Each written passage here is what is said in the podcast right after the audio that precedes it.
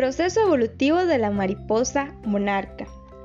Antes de conocer de este hermoso proceso hay que aclarar qué es una mariposa.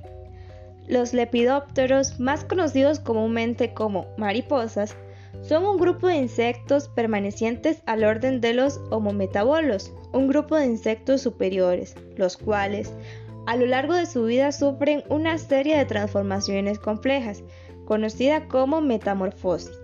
Existen muchos tipos de mariposas a lo largo y ancho del mundo, con diversos tamaños, diversa forma de alas y colores realmente hermosos. Ahora bien, ya sabiendo qué es una mariposa, nos introduciremos un poco a lo que es el proceso evolutivo de la mariposa monarca. Dentro de la primera fase tenemos el huevo. El huevo de la mariposa monarca no es mucho más grande que un alfiler y dura, bueno, la mariposa dura en el huevo como 3 a 8 días. El huevo es depositado en hojas ásperas que luego serán utilizadas para alimento de la misma. En el caso de la mariposa monarca, únicamente deposita sus huevos en las plantas Asclepsia, ya que es el único alimento que ellas consumirán. Ahora bien, para el siguiente proceso, lo cual es la oruga, vamos a imaginar que nuestra oruga salió del huevo hace tan solo unos minutos y se está comiendo la cáscara de su propio huevo. Nada se desperdicia en la naturaleza. Una monarca oruga dura entre 7 y 17 días. Otro proceso muy importante para ellas es comiendo y creciendo.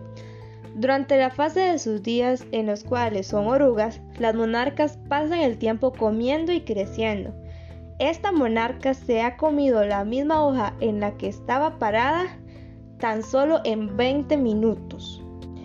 Las mariposas monarcas pueden crecer en tan solo dos semanas, lo cual incrementa su tamaño 2000 veces mientras es oruga.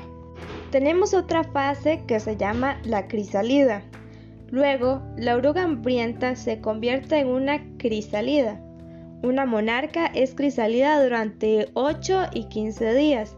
Sus bellas alas anaranjadas y negras parecen el día antes de que nazcan. Y bien, llegamos a la etapa de la adultez. La mariposa acaba de salir de su crisálida.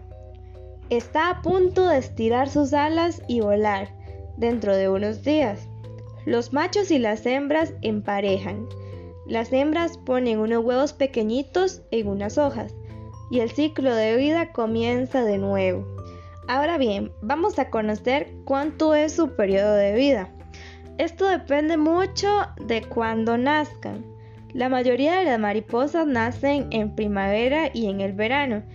Estas viven tan solo de 2 a 6 semanas. Las mariposas que nacen en el verano tardío son diferentes. Estas son las que migran a México para pasar el invierno. Pueden vivir hasta 8 meses.